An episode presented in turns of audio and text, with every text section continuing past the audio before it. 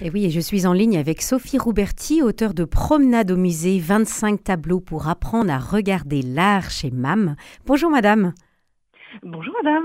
Vous êtes euh, aussi journaliste culturelle et donnez le 14 novembre dans le cadre du cycle toulousain Passeur d'espérance au Christ 3 une conférence ouverte à tous sur le thème art et sacré, une conférence que nos auditeurs pourront aussi retrouver sur le site de Radio Présence.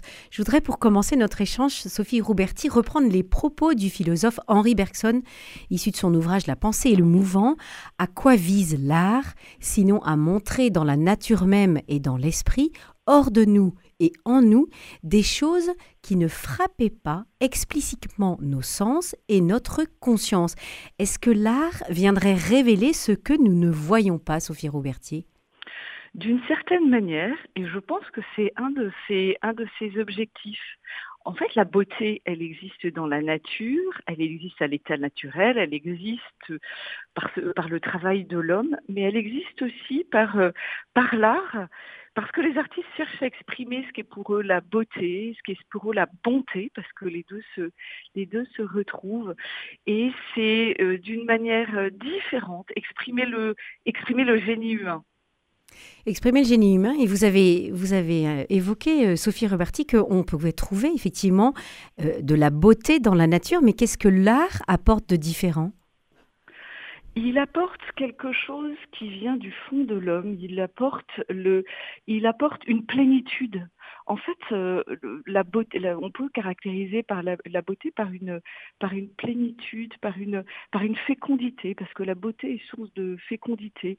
Donc c'est, ça peut être comme un éclat l'éclat de quelque chose qu'on ne, qu'on ne voit pas et qui parle à nos sens. Mhm. Alors révéler ce que nous ne voyons pas, est-ce que c'est nécessairement euh, ce qui fait de l'art un accès au sacré? Je ne sais pas ce qui, si c'est nécessairement, parce mhm. qu'en fait, le sacré, on a un accès au sacré par les rites, on a, on a un accès par, euh, par la liturgie, mais on a en fait euh, tout ce que nous connaissons, vous le savez bien, tout ce que nous savons, nous, le percevons par nos sens. Et, l'art, la beauté, ben, nous aide à, percevoir par nos sens quelque chose qui est qui n'est pas visible, qui n'est pas sensible, puisqu'en fait la foi, ça n'est pas du domaine du sensible.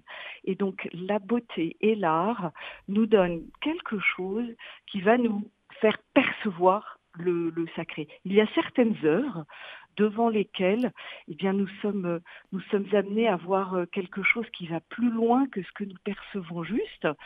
Euh, je pense à certaines assomptions, certaines, certaines piétas, certaines crucifixions qui nous font percevoir des réalités du domaine de la foi, mais par nos sens, parce qu'on a besoin d'être, d'être, un peu conduit euh, pour, pour percevoir ces réalités spirituelles. Mmh mais pour autant, l'art n'est pas toujours beau alors comment euh, nous permet-il d'accéder justement à, ce qui nous dépasse et ce qui ne peut pas être révélé euh, par nos sens? Alors c'est la vraie difficulté de ce qu'on appelle euh, la, beauté. En fait, finalement, est-ce que, est que le, beau, est-ce qu'une œuvre est belle? Euh, Une œuvre est belle nous quand elle nous amène à une certaine plénitude. Ça peut être une plénitude de l'horreur d'une certaine manière, parce qu'on voit dans certaines, dans certaines crucifixions, la réalité mm. qui nous est montrée est une réalité dramatique et vraiment terrible, qui est celle de, de Jésus sur la croix, qui souffre et qui meurt. Mais euh, si, ça nous fait, si cette œuvre nous fait grandir, nous amène à la réflexion, elle est belle. Si ce n'est pas le cas, on peut s'intéresser, on peut s'interroger sur, euh, euh, bah, finalement sur, sur l'intérêt de, sur l'intérêt de, certaines œuvres où on a évacué la part sacrée de l'homme, où on a évacué cette dimension de, de beauté de transcendance. Mmh. Sophie Robertu, vous ouvrez euh, à travers vos ouvrages et vos articles à rendre accessible à tous l'art. Quels sont pour vous les freins qui empêchent cet accès? Bien, c'est souvent, les freins sont souvent à l'intérieur de la personne elle-même. Parce le spectateur ou le... Le spectateur, le spectateur mmh. souvent, bah, ça peut être les deux d'ailleurs, parce que soit on, a, on, a, on, a, fait croire que ça n'était accessible qu'à une certaine élite qui comprenait, parce que parfois les spectateurs se retrouvent face en face, en face, euh, d'œuvres qui ne leur disent rien parce que c'est euh, abscon, parce que c'est inaccessible, alors qu'en fait l'art est accessible à tous. Et moi j'ai envie de dire, mais regardez, ouvrez les yeux, il n'y a pas besoin d'être érudit dans le, dans le domaine de l'art, d'avoir fait une thèse en, en histoire de l'art pour voir ce que les œuvres ont à nous donner, ont à nous, à nous. Parce que les œuvres nous parlent. Je suis vraiment persuadée que les, œuvres parlent en elles-mêmes. Et en les observant, en les regardant, en prenant simplement le temps de, oui, de regarder, eh bien, les œuvres ont beaucoup de choses à nous dire et ça n'est pas réservé à une, une élite qui serait spécialiste. Et donc, euh, bien, aller dans les musées, aller dans les églises pour voir toutes les, toutes les beautés, les merveilles que les artistes nous ont laissées. Et je pense que c'est vraiment accessible à tous, même aux enfants les plus jeunes.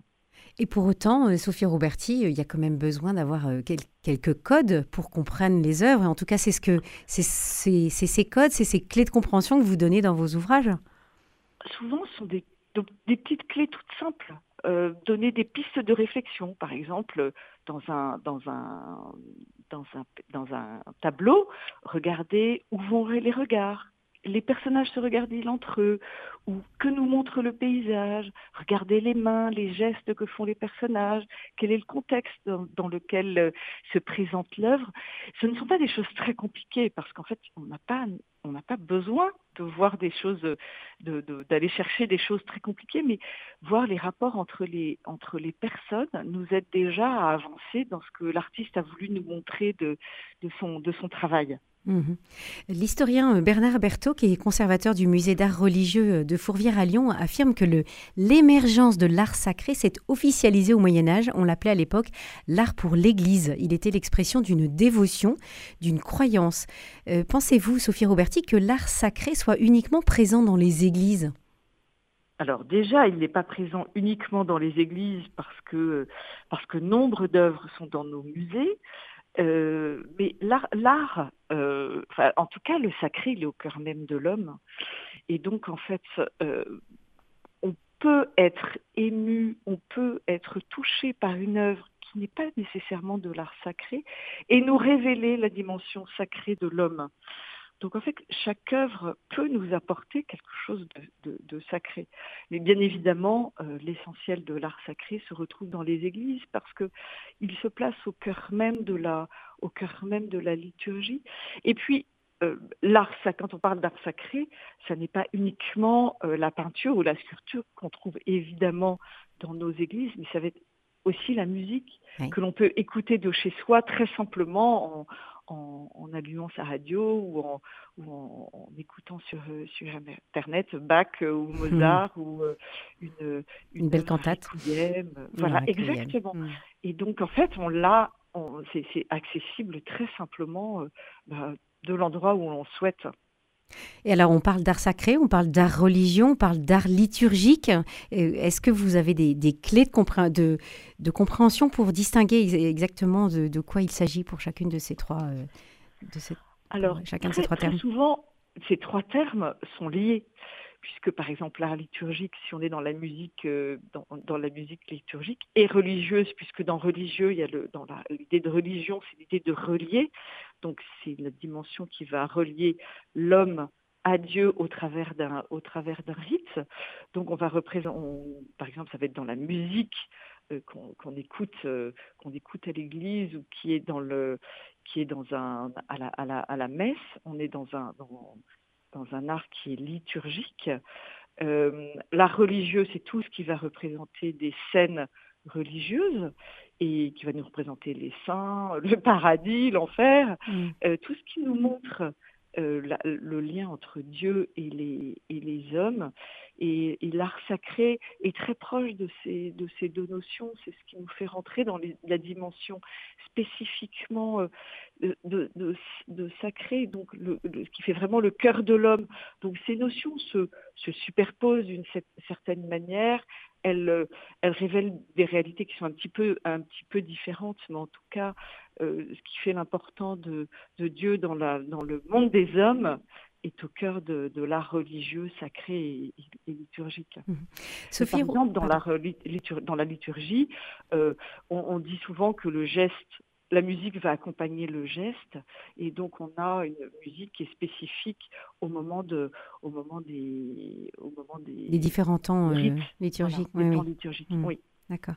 Sophie Roberti dans quelle mesure l'art peut-elle euh, est-il un moyen d'évangélisation? Alors c'est un moyen d'évangélisation parce qu'il nous montre des choses qui sont pas toujours euh, facilement perceptibles parce que bah, la dimension de, la présence de Dieu, elle euh, n'est pas visible, euh, directement accessible par nos sens. Et donc, euh, quand on montre du, beau, eh bien, on montre, on montre la présence, de Dieu.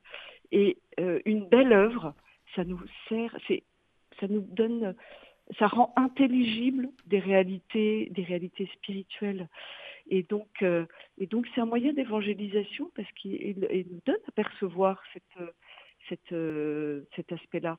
D'ailleurs, l'Église, depuis très longtemps, euh, fait rentrer l'art dans, les églises, dans les bâtiments, pour être, pour être voilà, c'est comme un livre ouvert, c'est comme un livre, une, invitation à croire pour comprendre. L'art, c'est un signe, et ça nous, ça nous mène à, la recherche, à la compréhension.